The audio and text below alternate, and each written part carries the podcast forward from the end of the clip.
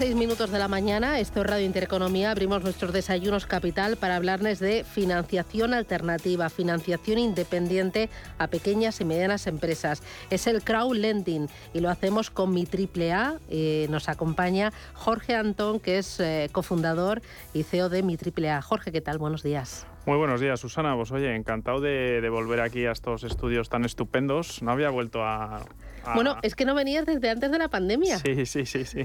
¿Y has visto qué renovación? Sí, sí, bueno, estoy impresionado. Una luz natural, estupendo. Tengo que venir más. Cuando quieras, ya sabes que esta es tu casa. Eh, oye, hablábamos al principio, eh, ¿cuántos años tiene ya mi AAA? Pues eh, fíjate, la, la, compañía se fundó en el 2013, con lo cual haríamos 10 años en este 2023 pero en realidad empezamos a operar en el 15. Pues estuvimos gestionando licencias en el Banco de España y hasta no tenerlas no decidimos no abrir, ¿no?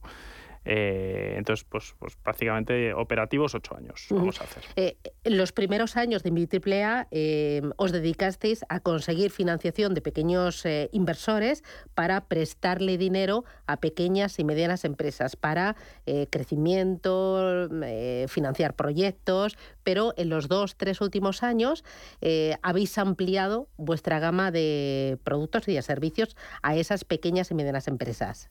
Sí, y fundamentalmente, fíjate, la evolución natural que ha tenido mi AAA, eh, empezamos como, como bien has, has descrito, pero ahora estamos más enfocados en medianas empresas, o sea, ya no vamos a, pequeñitas empresas, sino te diría que de media las empresas que financia mi AAA facturan más de 30 millones de euros. Es verdad que vamos por debajo y también por encima, pero de media eh, estamos en ese tamaño de empresas y vamos a soluciones de financiación más sofisticadas, más adaptadas a esas empresas, como son el factoring, eh, el confirming. También le financiamos en forma de préstamos eh, tal forma que, esas corporaciones, esas empresas pueden disponer de estas tres soluciones de financiación en un solo sitio, de financiación alternativa.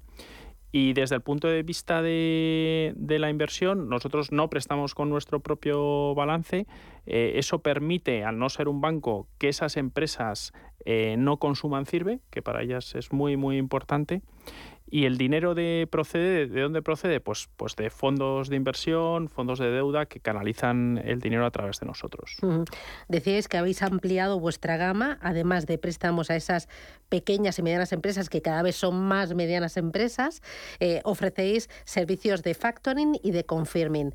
¿Por qué este giro? ¿Por qué esta ampliación de, productos y de servicios? Bueno, porque vimos que, en realidad era lo que estaba demandando el, mercado, en donde más hueco había y más necesidad para financiar de manera alternativa eh, era este. Y que esas empresas además eh, iban a necesitar ese producto de manera recurrente y de manera cada vez eh, mayor. probablemente el producto de financiación que más ha crecido en los últimos años es, es el confirming y el factoring y, ahí es nuestra de, ahí el sentido de nuestra posición ¿no? y, sobre todo lo hacemos a través de acercar esa financiación a esas empresas a través de la tecnología. O sea lo que hacemos es no solo ofrecerles esas líneas de financiación sino que la manera en la que lo hacemos sea muy amigable para ellas. Es decir que el proceso que supone tanto solicitar financiación como sobre todo gestionar esas líneas de financiación que son recurrentes sean muy fáciles y muy sencillitas para las empresas y eso lo hacemos gracias a la tecnología. Mm, y con la regulación. Sí, somos eh, las pocas fintech en, en, España que estamos reguladas. Tenemos licencia como entidad de pago en el Banco de España y también estamos por la parte de préstamos como plataforma de financiación participativa regulados por CNMV la agilidad y la sencillez a la hora de conseguir esas líneas de crédito es lo que más valora la empresa, el director financiero de cualquier compañía que se acerca a mi AAA? Bueno, eso y sobre todo el disponer eh, de una financiación alternativa. Esto cada vez es un, tiene un valor en sí mismo. Fíjate, eh, Susana, me, comentaba algún cliente con el que hablaba hace, hace poco y le preguntaba, oye, ¿qué es lo que más valoras de nosotros, ¿no? de, de mi AAA? Y, me, decía, me decía, mira, Jorge, eh, hace tiempo aprendimos que no podíamos trabajar con uno o dos bancos solo y que teníamos que incorporar en nuestro pool bancario a un, a un diverso número de, de, bancos. Pues hace relativamente poco hemos aprendido que además de eso lo que hay que hacer es incorporar un financiador alternativo como vosotros ¿Por qué? Porque me da muchísima flexibilidad con los bancos y fíjate, curiosamente me dice, y me permite negociar mejor con ellos. Me dice, mm, con vosotros tenemos una parte relativamente pequeña de la financiación. Me dice, pero lo gordo lo tenemos con los bancos. Y el tener esa parte pequeña con vosotros me da mucha flexibilidad. Me permite negociar más y mejor con los bancos y sobre todo me decía, tomo la financiación a largo con los bancos y con vosotros prefiero tener una financiación a corto en forma de factoring o de confirming. ¿Qué coste tiene esa financiación? Evidentemente no somos, eh, nuestra, nuestro, nuestro punto de diferencial no es el precio, es decir, nosotros no competimos eh, con la banca en, precio y, evidentemente somos más caros. Yo te diría que no somos, dentro de lo que es el espectro de financiación, mi AAA no está posicionada en el coste tan barato como la banca, ni tampoco de los financiadores más eh, caros que hay en el mercado. Pues estamos en el medio, en un coste razonable y que le permite sobre todo a, a las empresas pues tener esa, esa parte eh, relativamente pequeña o mediana de financiación con un financiador no bancario y por tanto no le consume sirve, le permite negociar mejor con, los bancos las líneas grandes y la financiación eh, a largo y sobre todo no depende de una sola fuente de financiación. Y eso cada vez es, más percibido por los directores financieros que están viendo que tiene muchísimo sentido y casi es, fíjate, me decía, eh, antes erais una opción, pero creo que tal como se está poniendo el panorama, en donde la, banca ya solta muchísimo dinero eh, y sobre todo en el 2023 lo que se percibe es que va a ser más difícil conseguir financiación. Yo creo que no va a haber una restricción crediticia, pero sí que va a ser más difícil. Y ante ese entorno, probablemente la financiación alternativa para muchas empresas pues ya no va a ser una, no debería ser una alternativa, sino casi una obligación. Incluso esa financiación alternativa en muchas ocasiones vendrá recomendada por parte del banco porque al banco le interesará tener una pyme eh, sólida, sostenible, diversificada en fuentes de financiación, en recursos, que siga sobreviviendo en este entorno que se, presenta complicado este año 2023. Totalmente, fíjate, eh, eh, la banca probablemente, nosotros tenemos una excelente relación con los bancos y, muchas veces, y yo comentándolo con, con directores de bancos, ellos mismos me lo dicen, me dice, cuando cuando nosotros eh, no podemos financiar más a una, a una pyme, mm, casi de manera natural debería ir esa, esa empresa a solicitar financiación alternativa. Porque además mm, nosotros lo que hacemos es complementar. Eh, la financiación bancaria yo creo que va a seguir siendo la financiación contundente del sistema español. Eh, pero cada vez tiene más sentido complementarla, que no, que no solo exista esto, ¿no? sino que podamos complementarla con financiadores como mi AAA, en donde, como digo, tomamos una parte relativamente pequeña de la financiación, pero eso permite tener muchísima agilidad y solucionar muchos problemas a las empresas. Eh, ¿Cuánto habéis intermediado en el año 2022? Pues mira, hemos alcanzado ya, me pasaban el dato hace, me he pedido que me pasaran el dato justo antes de entrar, vamos a alcanzar ya los 400 millones de euros eh, financiados, más de 700 y a más de 700 empresas. Fíjate, leía eh, esta misma mañana unas declaraciones, eh, eran de tu hermano, también cofundador de mi A, que eran de 2019 y decía, nuestro objetivo a cinco años es alcanzar los 500 millones de euros de intermediación. ¿Lo tenéis aquí a la vuelta de la esquina? Sí, pues yo creo de hecho lo vamos a alcanzar en breve. En los próximos meses esperamos superar ya esa cifra. En un entorno de eh, encarecimiento de la financiación con subidas de tipos de interés por parte de los bancos centrales y que eso se trasladará a un encarecimiento de la financiación a, nosotros que estamos hipotecados, pero también a todas las eh, pequeñas y medianas empresas, de desaceleración económica y de alta inflación, ¿a vosotros eh, notáis que la pequeña y mediana empresa necesita más esa financiación eh, sostenible, recurrente a corto plazo?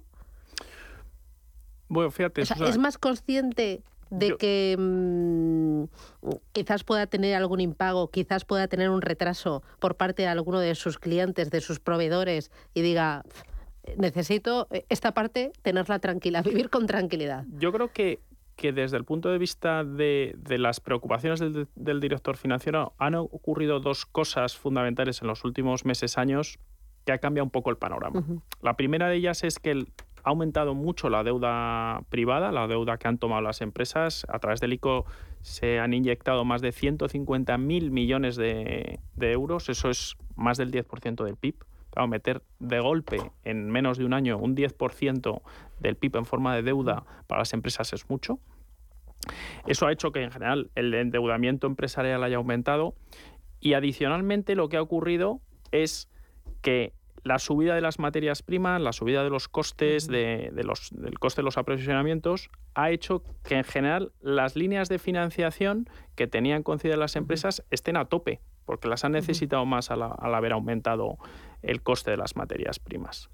Claro, bajo ese contexto, em, la necesidad que existe en el sistema de un financiador alternativo como mi AAA es cada vez mayor. Y por eso comentaba anteriormente que para muchas empresas hasta ahora el acceder a la financiación alternativa de mi AAA, el optar por nuestra financiación, era una alternativa, era una opción, eh, era algo que podían elegir y probablemente ahora es sí o sí una, algo que, van a que tienen que hacer, pero además no solo por necesidad, eh, sino también por buscar es el tener sus finanzas cada vez eh, más sanas y cada vez menos dependientes de una sola fuente de financiación.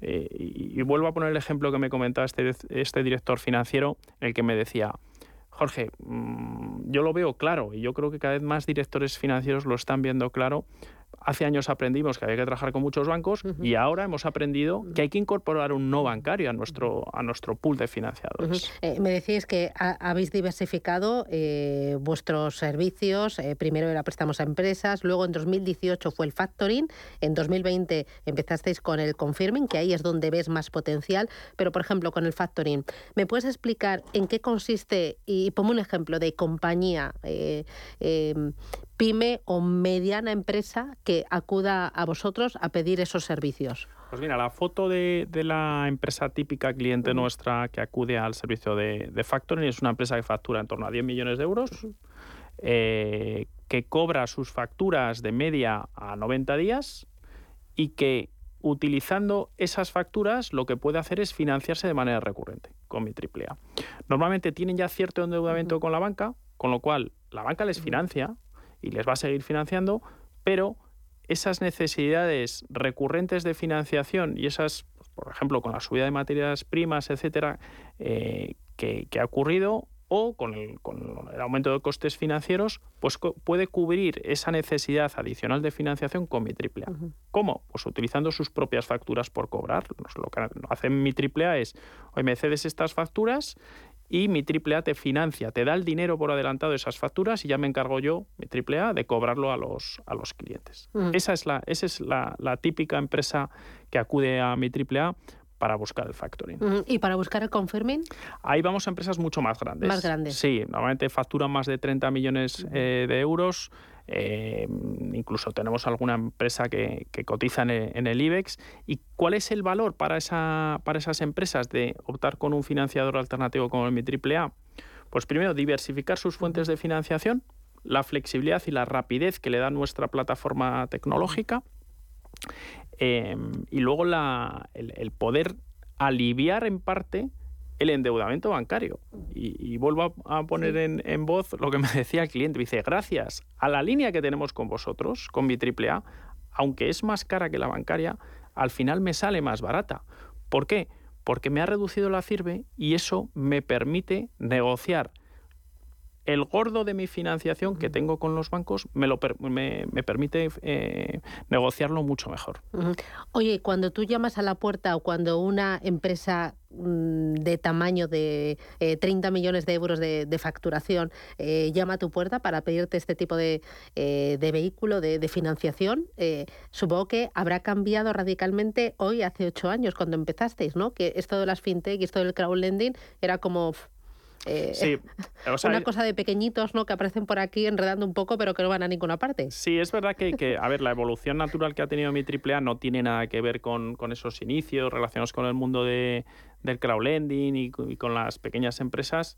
Y, bueno, pues también es cierto que muchas veces somos nosotros las que vamos a buscar a las empresas, ¿no? oye, lo cierto es que nosotros no tampoco dedicamos muchos recursos a darnos a conocer eh, y por tanto lo que tenemos que hacer es ir más nosotros a buscar a las empresas más que ellas, que también vienen, y sobre todo bien referenciadas por otros directores financieros amigos eh, con los que trabajamos y que nos han y que nos referencian. ¿no?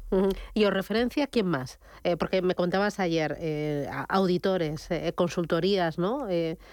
todas ellas dicen a la empresa, oye, esto es necesario. Es, o sea, es verdad que dentro del, sector especializado en el mundo de la financiación, mi triple A cada vez es más conocido. Eh, yo creo que estamos ya posicionados como una empresa de referencia en, financiación alternativa y eso hace que muchos, por ejemplo, consultoras especializadas en buscar y ayudar a los directores financieros a estructurar su financiación, pues directamente ellos, sí se ponen en contacto con nosotros para, para mandarnos clientes. ¿no?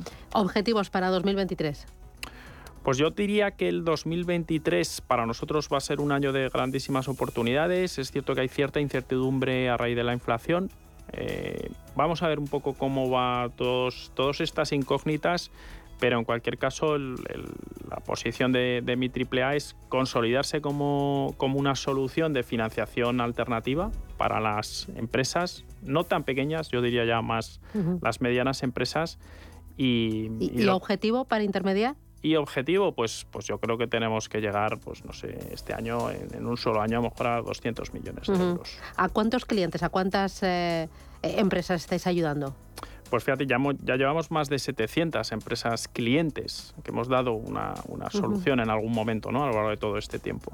Oye, ¿y equipo? ¿Cuántos soy ya? Pues eh, más de 25, Susana. Oye, enhorabuena por el crecimiento, enhorabuena por las soluciones y enhorabuena por, por ayudar a, esas empresas. Eh. Jorge Antón, cofundador y CEO de Mi AAA, a seguir creciendo y creando. Un abrazo, hasta pronto. Un placer, Susana. Gracias.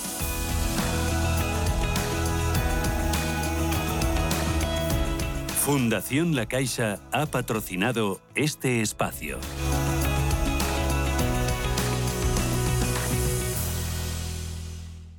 Lo que te gusta, lo que te emociona, lo que te estremece, lo que te espera. Cultura, arte, ciencia, pensamiento, literatura, arquitectura, diseño, cine, historia, música. Nace Caixa Forum Plus, una nueva forma de conectar con toda la cultura y la ciencia al alcance de tu mano. ¿A qué esperas? Descárgatela. Caixa Forum Plus, Fundación La Caixa. Si te da por cambiar de banco, Santander te lo pone fácil. Hacerte cliente es tan sencillo y rápido que lo puedes hacer estés donde estés, que para algo es una cuenta online. Y además, te llevas 150 euros si traes tu nómina antes del 15 de enero. Consulta condiciones en bancosantander.es. Santander, por ti, los primeros. Pa, pa, para, pa. Esta Navidad, regala tiempo para compartir, para disfrutar, para sorprender o para ti mismo. Este año regala bonos Castilla Termal. Escoge entre sus propuestas con y sin alojamiento desde solo 35 euros. Compra y resérvalos en castillatermal.com o en el 983-600-816. Envío directo a tu email o la dirección que nos indiques. Esta Navidad sorprende con una experiencia en Castilla Termal. Escucha cada jueves de 1 a 2 de la tarde en Radio Intereconomía Negocios de Carne y Hueso, el programa para emprendedores, startups y pymes líder en habla hispana, con Mariló Sánchez Fuentes. Inversores minoristas e institucionales, gestoras y entidades financieras, empresas, reguladores y supervisores. Los activos digitales despiertan cada vez más interés. Y en Blockchain Radio explicamos conceptos, dibujamos tendencias y damos voz a los principales actores de la industria. Blockchain Radio, a las 2 de la tarde, cada jueves, en Radio Intereconomía, con Javier Molina y Susana Criado. Thank you. Una ejecución hipotecaria es un procedimiento por el cual el acreedor hipotecario, normalmente una entidad financiera, pueda cobrar su deuda mediante la ejecución de la garantía a la vivienda hipotecada si el deudor no cumple con su obligación de pagar las cuotas estimadas. Las represalias empiezan en los impagos de entre 3 y 6 cuotas mensuales, donde el banco comienza este proceso con el que no solo reclama esas mensualidades atrasadas, sino el monto total del crédito pendiente a un interés de entre el 20 y el 25% de penalización. Todos los costes judiciales recaen sobre el deudor. Si este no puede pagar el gasto de la ejecución ni los avalistas del préstamo, se suba hasta el inmueble. Y en un proceso de entre 6 y 8 meses, te quitan el piso mediante la ejecución hipotecaria siempre y cuando esta no sea la vivienda habitual. En el caso de que sí lo sea, hay la rehabilitación del préstamo si el dueño paga las cuotas pendientes más los gastos. Es decir, que hasta el día señalado para la subasta se puede entregar lo que se debe y evitar que se ejecute la vivienda siempre que sea la vivienda principal de la familia. A partir de entonces, el propietario deudor podrá seguir pagando la hipoteca como si no hubiese pasado nada, algo que solo se puede ejercer una vez cada cinco años. Cuando se produce la subasta y no hay comprador, el banco la puede adquirir por el 60% del valor de tasación. El antiguo propietario, después de perder su casa, debe abonar lo que resta entre el precio al que el banco se ha adjudicado la vivienda y el importe total del crédito, además de los costes judiciales y los intereses de demora, que son cerca del 8% anual. Si con ese 60% o con la subasta se cubre toda la deuda, esta queda saldada.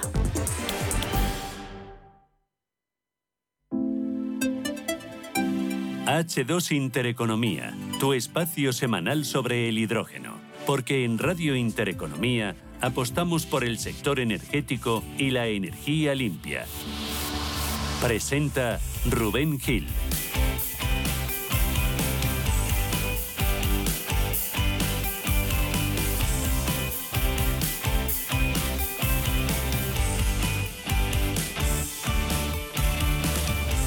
Son las 11 y 27 minutos, casi 28 de la mañana de este martes 10 de enero. Es el segundo martes del año y es el primer H2 Intereconomía este 2023. Es el decimoquinto programa de la temporada este 2023 que muchos expertos ven en él el año del despegue definitivo del hidrógeno verde. Vamos a analizar esta mañana qué factores juegan a favor de este vector energético y también cuáles pueden jugar en contra y qué papel puede jugar en esta partida España que protagoniza, ojo, el 20% de todos los proyectos de hidrógeno verde a nivel mundial, solo por detrás de Estados Unidos. Vamos a hablar de ello esta mañana, vamos a hablar también de la India y de por qué va a ser clave para que, el G20, ese grupo de países más ricos del mundo, impulse el liderazgo energético del hidrógeno verde y en nuestra entrevista nos vamos a ir hasta Castilla-La Mancha para conocer un nuevo proyecto europeo sobre producción de hidrógeno verde que ha puesto en marcha la universidad de esta comunidad autónoma. Se llama El Obvio y nos va a hablar de él don Antonio de Lucas Consuegra, que es catedrático de Ingeniería Química de la Universidad de Castilla-La Mancha. Todo esto nos va a ocupar desde ahora y hasta que sean casi las 12 del mediodía. Empezamos.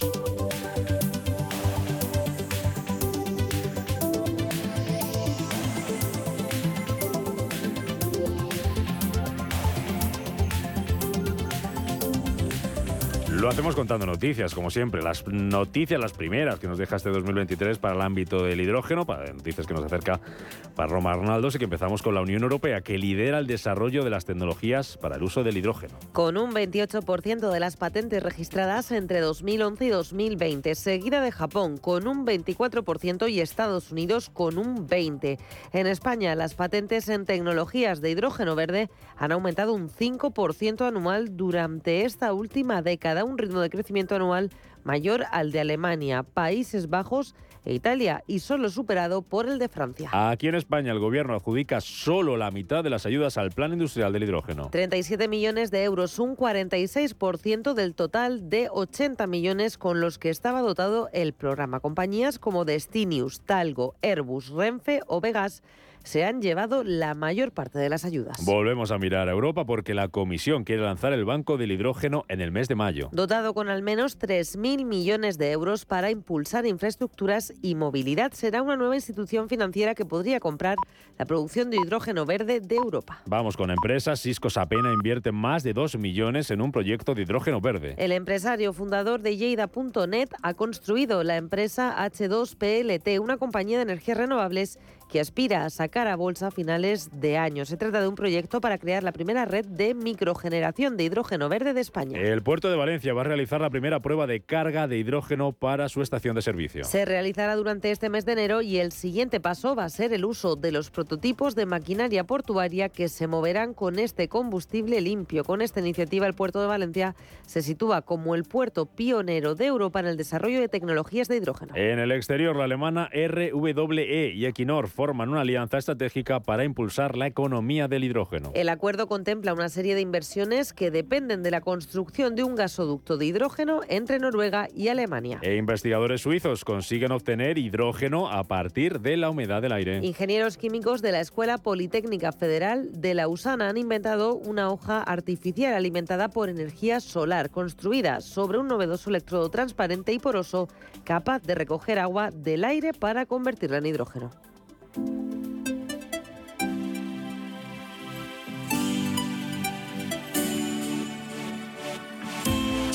H2 Intereconomía, tu espacio semanal sobre el hidrógeno. Porque en Radio Intereconomía apostamos por el sector energético y la energía limpia.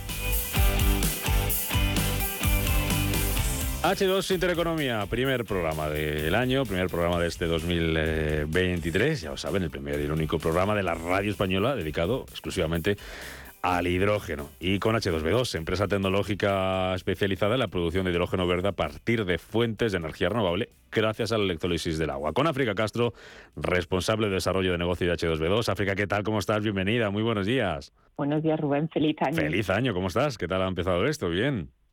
Bien, con las pilas cargadas, como se suele decir. Pila de hidrógeno, ¿no? Por supuesto, pero no hablamos nunca de otra cosa. Oye, ¿cómo, ¿cómo, se presenta Sí, Luego vamos a entrar en detalle en la parte final del programa, pero ¿cómo se presenta a rasgos generales el, el año 23 para el hidrógeno?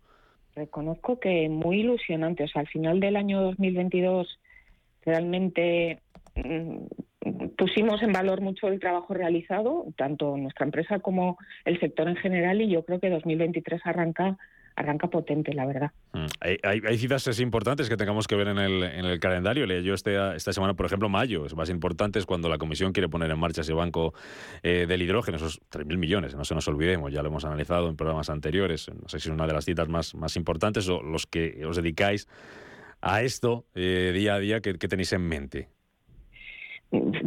Casi te diría que ahora prácticamente hay un evento toda la semana, un evento importante, pero sí que es verdad que grandes citas pues en, en, marzo incluso también hay concepto de valle, se va a dar un, bastante boom eh, a final de marzo posiblemente. Como dices tú, pues Comisión Europea o, o incluso las ferias industriales potentes, algunas por la época de abril. Ah, bueno, luego nos cuentas, ¿eh? eh como digo, eh, por qué 2023 podría ser el año del hidrógeno verde, así lo creen muchos expertos. Vamos a poner un informe sobre la mesa, qué factores van a jugar a favor y van a jugar en contra. Luego vamos con, con eso y nos lo detallas, África, pero antes nos vamos a ir hasta Castilla-La Mancha, porque la Universidad de Castilla-La Mancha tiene un nuevo proyecto europeo sobre producción de hidrógeno verde. Y de esto nos puede hablar don Antonio de Lucas Consuegra, que es catedrático de Ingeniería Química de la Universidad de Castilla-La Mancha. Don Antonio, bienvenido. Muy buenos días. Hola, muy buenos días. Feliz año para usted también y, gracias por atendernos y compartir este ratito de radio con nosotros aquí en Radio Intereconomía para hablar de ese proyecto. Que, ¿En qué consiste exactamente?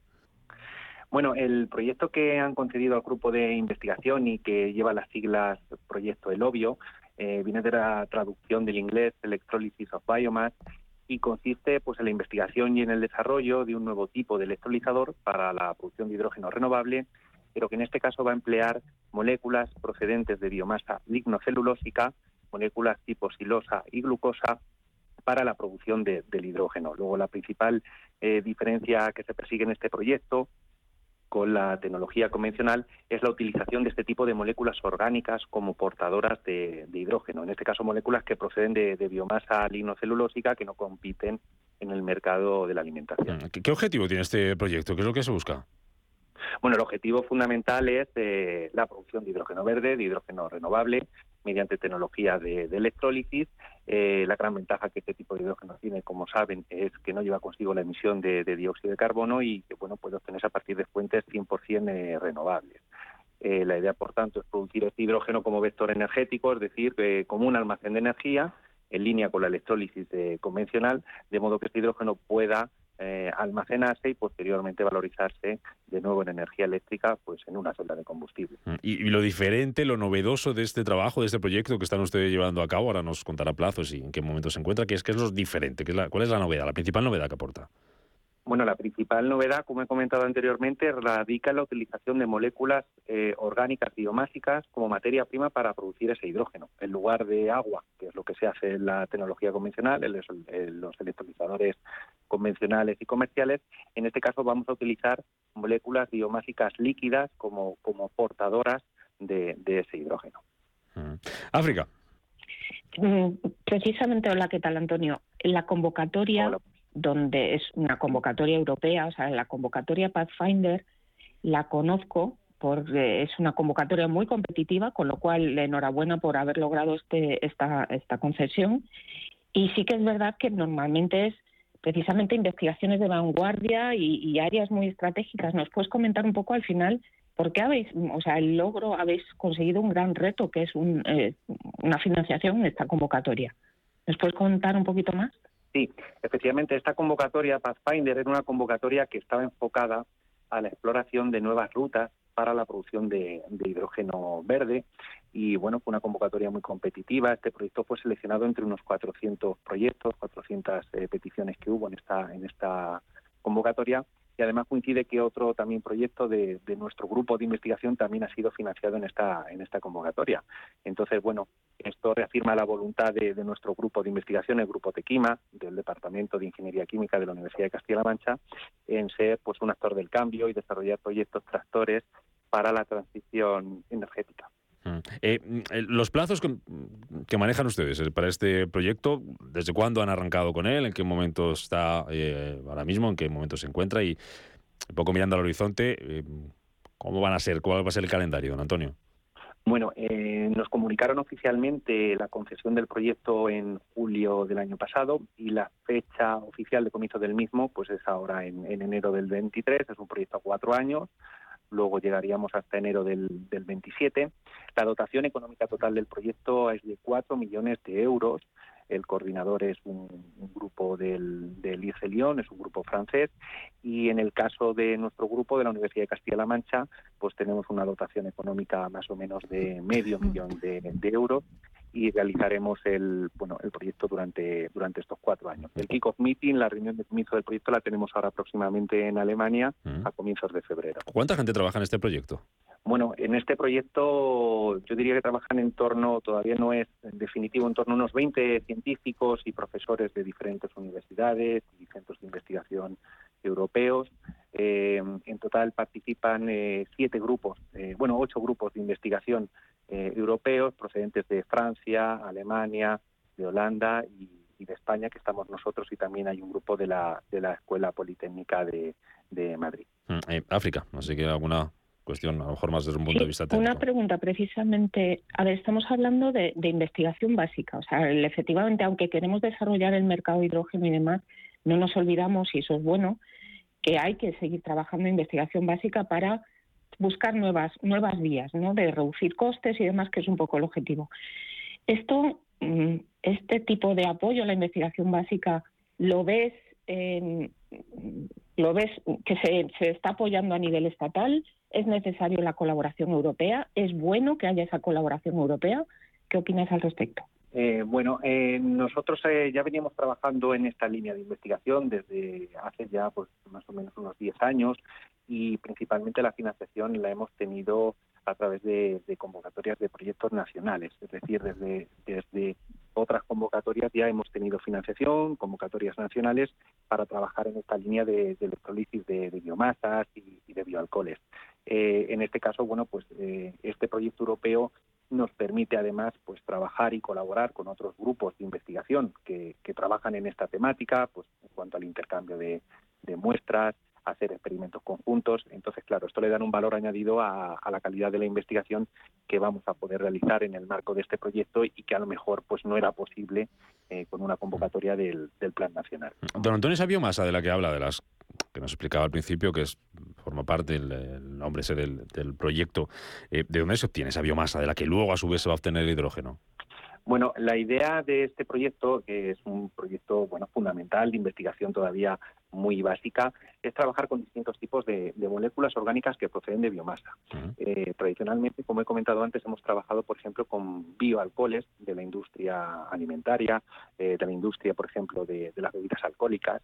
Y ahora, bueno, pues el paso es trabajar con otro tipo de biomasas eh, lignocelulósicas, es decir, por residuos lignocelulósicos que no que no compiten con el mercado de la alimentación. Directamente no vamos a trabajar con ese tipo de, de moléculas orgánicas, sino con moléculas intermedias que pueden obtenerse a partir de las mismas. Mm. Por ejemplo, la silosa, la glucosa o el hidroximetilfurfural.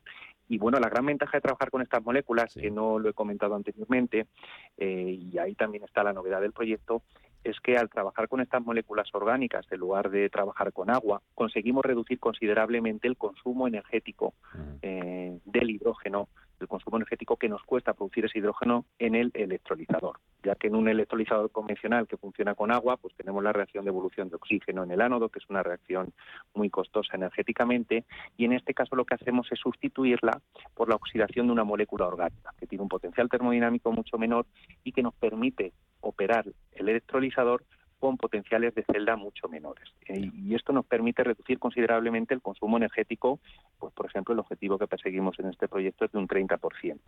¿Y, han, hecho cuentas, han hecho cuentas, don Antonio, decía de cuánto hidrógeno se puede producir con, ese tipo de biomasa? Eh, eh, cuentas, bueno, las cuentas siempre dependen del, área del, del, electrodo y, de, la cantidad de catalizador que nosotros pusiéramos, pero el objetivo que, perseguimos es llegar a valores pues en torno a 100, 200 miliamperios por centímetro cuadrado. Es una cantidad razonable de hidrógeno y sobre todo, como estaba comentando, el interés radica en que el consumo energético para producir ese hidrógeno va a ser mucho menor. Estamos hablando de intentar producir ese hidrógeno con consumos comprendidos entre los 35 y 40 kilovatios hora por cada kilogramo de hidrógeno, que supone pues una reducción de en torno a un 30% frente a la electrólisis convencional de, agua.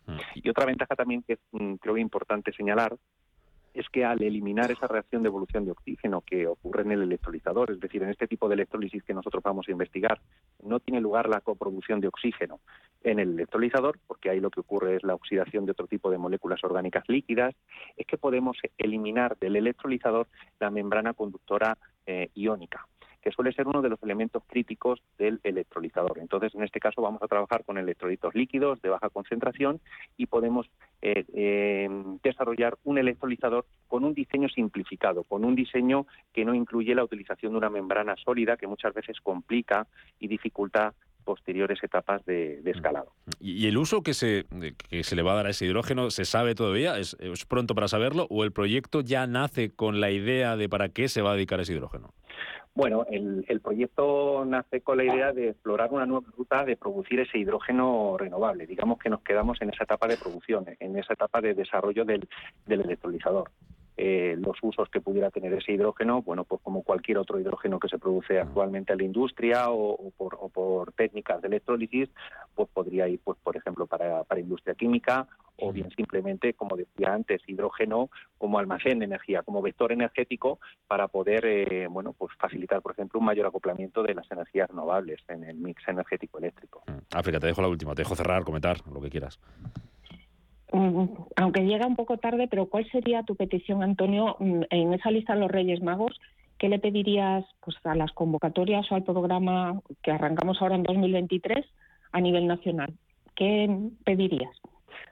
bueno, eh, como investigador, pues lo que pediría, por supuesto, es como investigador, bueno, pues pediría que, que por supuesto se trate de, fomentar eh, este tipo de convocatorias para, para desarrollar eh, o para contribuir a esa transición energética que, que, se persigue. En España la verdad es que hay muchos grupos de investigación y muy buenos que trabajan en estas líneas, entonces, bueno, pues ayudar al, al investigador con una financiación que no solamente sea importante, sino que sea constante a lo largo del tiempo, pues quizá es eh, lo que todos lo que todos deseamos. Muchas veces nos encontramos con convocatorias que salen de forma aislada, eh, pues en una determinada época del año, luego se cambia otra época, luego dejan de salir.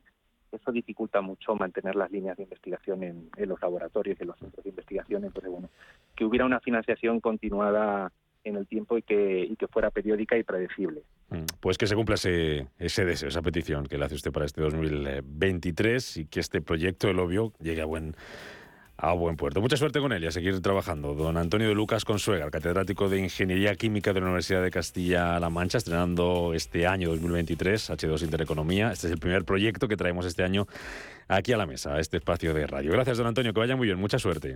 Muy bien, muchas gracias, muy amable.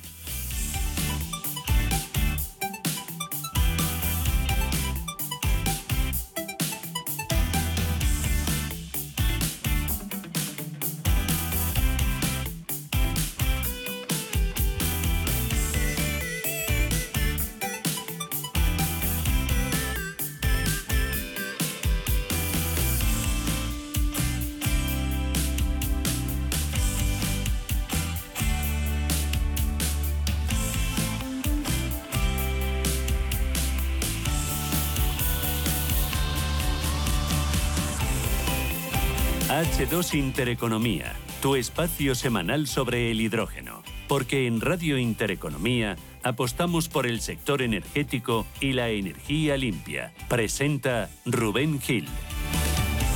Pues ya hemos hecho nuestra primera parada de 2023, Castilla-La Mancha. Eh, si te parece, África, nos vamos un poquito más lejos. Nada más y nada menos, antes de ir con un poco por dónde puede venir el año para el hidrógeno este 2023, eh, vamos hasta la India. Eh, nada más y nada menos. Porque puede ser clave para que el eh, G20 impulse el liderazgo energético del hidrógeno verde. Eso al menos dicen, decís los que sabéis de esto. ¿Por qué es tan importante África el papel de la India en torno al hidrógeno verde? ¿Qué papel puede desempeñar este país este año? Digamos que va enmarcado en lo que comentas, que preside eh, durante este año el G20. En Japón puso el hidrógeno en el plan del G20 en 2019 Arabia Saudita e Indonesia mm, los siguientes años lo tuvieron un poco más tímido y precisamente la oportunidad es que ahora India vuelva a ponerlo en el foco. en el caso concreto de India, ahora mismo es un gran consumidor de hidrógeno gris, del orden de 6 millones de toneladas al año. Recordemos que el objetivo europeo es de 20 en 2030, o sea, India hoy en día, hidrógeno gris 6 millones, y estos, este hidrógeno gris le supone hasta 3,6 gigatoneladas de CO2 que se podrían evitar si se convierte en hidrógeno verde en 2030. Ah. Estamos hablando que India es el tercer mayor emisor de, emisiones de CO2 a nivel mundial.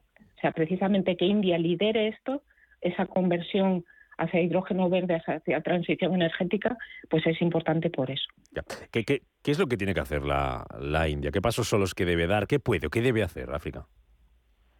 Digamos que por un lado es en el marcado ya en lo que ya ha hecho, o sea, en 2022 ya ha puesto una hoja de ruta donde ha puesto eh, unos objetivos precisamente muy agresivos en convertirse en líder en producción mundial de hidrógeno y de hecho ha sido una de las razones por las cuales también H2B2 hemos apostado por esta geografía con la joint venture que hemos hecho localmente, pues lo que eh, el potencial que tiene dentro de la enmarcado en esa presidencia del G20 es precisamente por un lado impulsar el hidrógeno verde, o sea, que no nos distraigamos, por decirlo así, con el hidrógeno gris o el hidrógeno azul, que al final ambos están ligados al gas natural y a todas las fluctuaciones y a la volatilidad que tiene ahora mismo.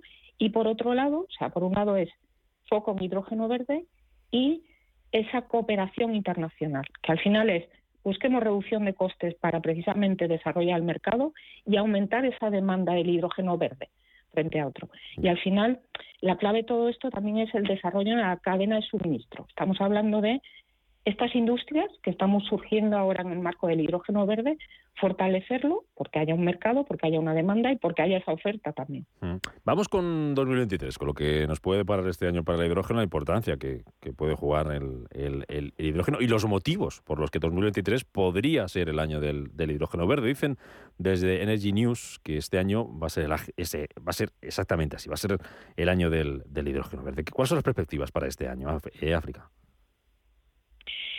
Diría que en gran, a ver, obviamente 2023 surge también del trabajo que hemos que se ha desarrollado en general a nivel mundial en 2022. Y eso hace que haya tres factores que un poco nos, nos hacen vislumbrar como que este es el hidrógeno, el año del hidrógeno verde. Mm. Serían tres factores que voy a detallar ahora. Uno es el coste del hidrógeno verde va a bajar, está bajando eh, de manera significativa, muy ligado también a los precios de energía de electricidad renovable. Recordemos que el hidrógeno renovable mayormente se ha producido a partir de electrólisis de agua y la electrólisis de agua, el 80-85% casi del coste del hidrógeno puede ser el precio de la electricidad. Ah. El precio de la electricidad renovable baje, eso nos permite tener un precio de hidrógeno verde competitivo. Y eso lo estamos viendo ya en 2022, en 2023. Y que además estamos viendo que el mercado está creciendo. Y en concreto la parte de, de electrólisis se prevé un crecimiento exponencial. Entonces, por un lado, primer factor, el coste de hidrógeno verde baja. El segundo es que hay políticas favorables al hidrógeno verde. Ejemplo de ello es el compromiso muy sólido de a nivel europeo y de los países miembros europeos de por el apoyo del desarrollo de la tecnología y del mercado. Y eso son lo que se ha denominado el IPSAI, o sea, el Important Project of Common European Interest, para promover precisamente desarrollo de tecnología en hidrógeno y despliegue de proyectos de uso de, utilización precisamente de este hidrógeno verde. Entonces, estas, este segundo factor, que son las políticas favorables de hidrógeno verde, por un lado, un ejemplo de ello y que se arranca ahora en 2023 es precisamente el IPSAI, y por otro lado, el marco regulatorio. El marco regulatorio, como en cualquier sector económico, lo que al final aporta es certidumbre para que haya ese desarrollo de inversiones, ya no solo la inversión pública, como hemos visto en el ámbito del IPSAI, sino inversión privada, que como ve esa certidumbre de mercado, que hay unas reglas de juego, permite precisamente desarrollar o desplegar esas inversiones estratégicas. Y el tercer factor eh, sería que ya hay muchos proyectos en marcha. Mm. En el caso de España, eh, ya estamos hablando que hay hasta 80. O sea, estamos hablando que España representa ahora mismo el 20% mundial de proyectos, en el pipeline de proyectos. Entonces, un ejemplo de ellos, por ejemplo, es el H2Med que hemos comentado en programas previos, donde lo que pretendemos precisamente es convertir a España en un hub de producción de hidrógeno renovable y mm, transmisión o transporte de ese hidrógeno a Europa. Y si recordamos ese objetivo que tiene Europa en el plan Repower EU, que es el que se ha, digamos, elaborado a raíz de la invasión de Ucrania, y buscar esa, esa reducción de la dependencia de combustibles fósiles, ahí se fijaba un objetivo de, en global, de 20 millones de toneladas de hidrógeno que se consumirán en 2030 en Europa. Pues que el H2Med sea capaz de, de transportar 2 millones de toneladas al año significa el 10% de esa capacidad a 2030. Y eso arranca ahora mismo en 2023. Tres, tres factores que, nos comentas, África, por los que puede ser 2023 el año del hidrógeno, esa, ese, ese, precio del hidrógeno que va a bajar, el coste va a ser menor. De eso hemos hablado muchas veces y ya lo veníamos haciendo desde las temporadas anteriores, de que va una de las claves para el desarrollo del hidrógeno y la apuesta por el hidrógeno va a estar en el precio, en la rentabilidad, en que fuera un precio competitivo, que no fuera caro. Y eso no sé si se está consiguiendo antes de tiempo, antes de lo que se preveía. No, tampoco diría, a ver, sí que hay factores coyunturales, el precio del gas, la volatilidad o los altos costes del precio del gas natural del petróleo, obviamente está haciendo competitivo el hidrógeno verde ya, mm. pero eso estamos hablando que es algo coyuntural.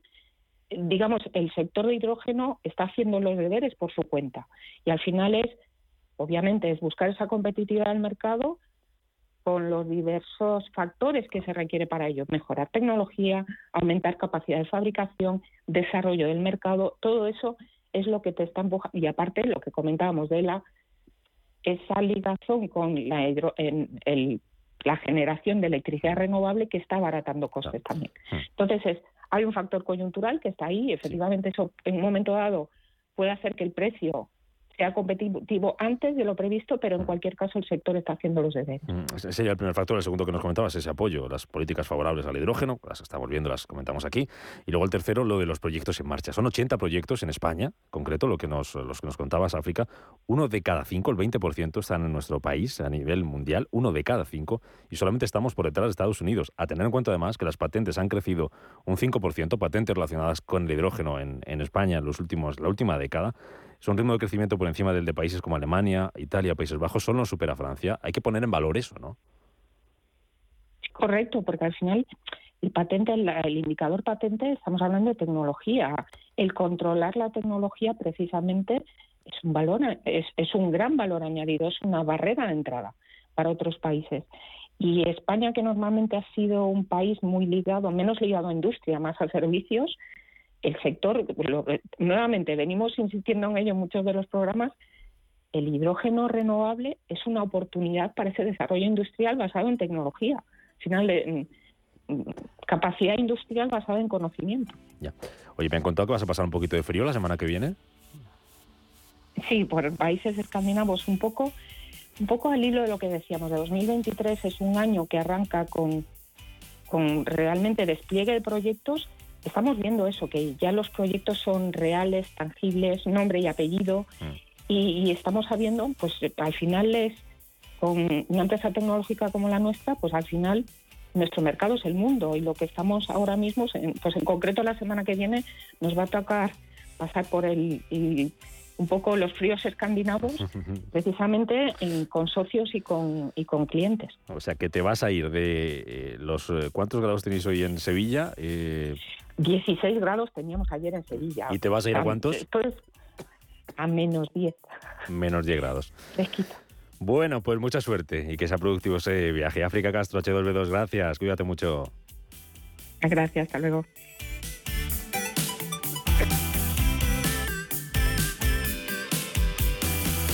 Pues nos vamos, que quedan menos de cuatro minutitos para llegar a las 12 del mediodía. Así cerramos nuestro H2 Intereconomía de hoy y cerramos el Capital Intereconomía de este martes 10 de enero. Llega las noticias a la sintonía de Radio Intereconomía, después Rafa Jiménez con la media sesión, nosotros mañana por aquí a las 7. Sean felices, adiós.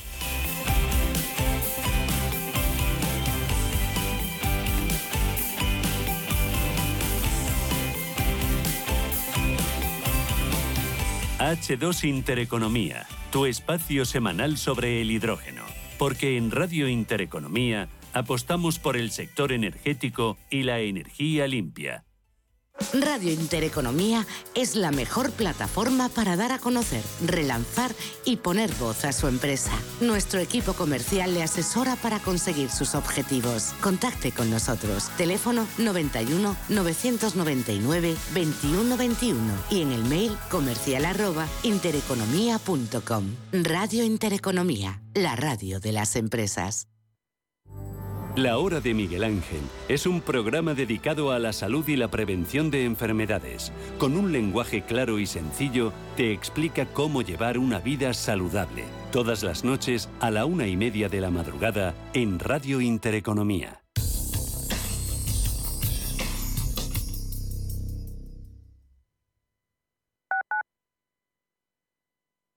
Radio Intereconomía es la mejor plataforma para dar a conocer, relanzar y poner voz a su empresa. Nuestro equipo comercial le asesora para conseguir sus objetivos. Contacte con nosotros. Teléfono 91 999 2121 y en el mail comercial arroba intereconomía.com. Radio Intereconomía, la radio de las empresas.